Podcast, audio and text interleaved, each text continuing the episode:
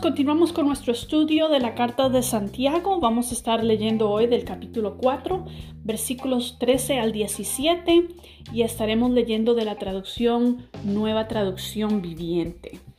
Y dice así, presten atención, ustedes que dicen, hoy o mañana iremos a tal o cual ciudad y nos quedaremos un año, haremos negocios allí y ganaremos dinero. ¿Cómo saben qué será de su vida el día de mañana?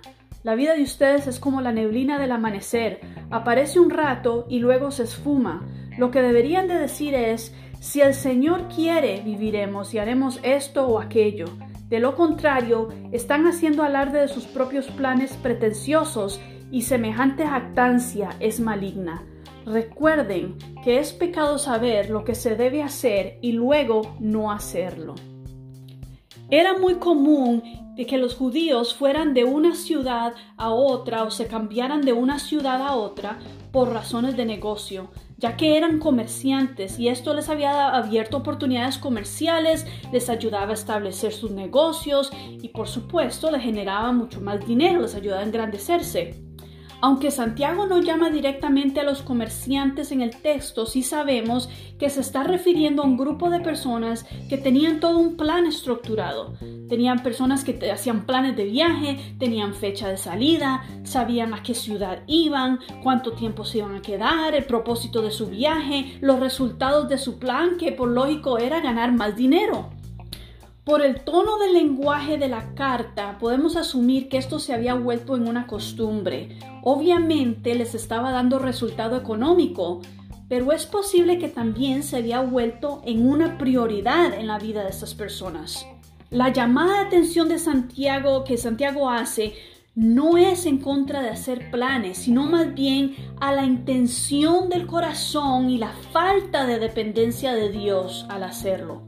El problema era que en medio de tanto plan, entre tanto plan que se hacía y tanto deseo acumular y tanto deseo a generar más, se habían olvidado de lo más importante. Y es que todos tenemos los días contados y nadie, nadie, nadie más que Dios sabe si tendremos un día más mañana. Santiago entonces les dice, deberían de decir, si es la voluntad de Dios, iremos aquí o ahí, recordándonos que el ser humano depende 100% de la voluntad de Dios. Nuestras vidas son frágiles, por más que nosotros nos creemos invencibles o pensemos que tenemos toda una vida por delante, Dios es el único que tiene absoluto control. Cada minuto, cada segundo, cada día que estamos parados, cada logro que obtenemos, todo está sujeto a la soberanía, soberanía de Dios. Es Dios quien sostiene nuestras vidas. Las 24 horas del día no son dadas a nosotros automáticamente. Dios controla el tiempo y cada minuto, cada segundo que tenemos es un regalo de Dios.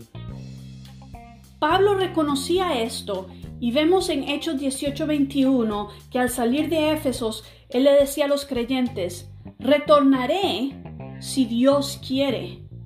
Luego en Corintios 4:19, él les dice, regresaré pronto si Dios quiere.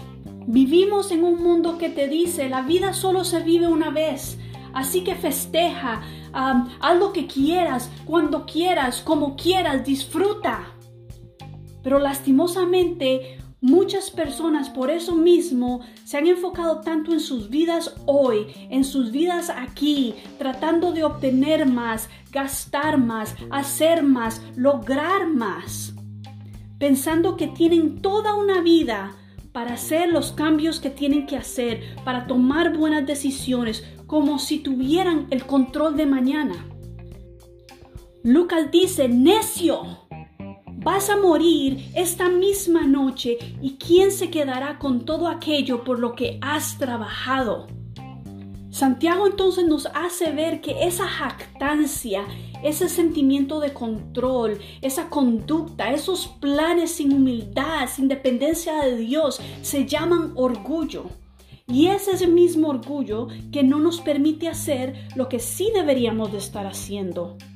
Por eso el versículo 17 luego dice, el que sabe hacer lo bueno y no lo hace comete pecado. o en la versión que estábamos leyendo, en la traducción que estábamos leyendo, dice, es pecado saber lo que se debe hacer y luego no hacerlo. Entonces, ¿qué podemos aprender de esta parte de la carta que escribe Santiago? Que sea este pasaje que nos ayude a reflexionar y que nos haya, haga recordar que dependemos 100% de Dios que el ser humano en sí es exactamente lo que dice la palabra, una neblina. Estamos aquí un día y al siguiente día no lo estamos. Nadie sabe. Todos nuestros días están contados.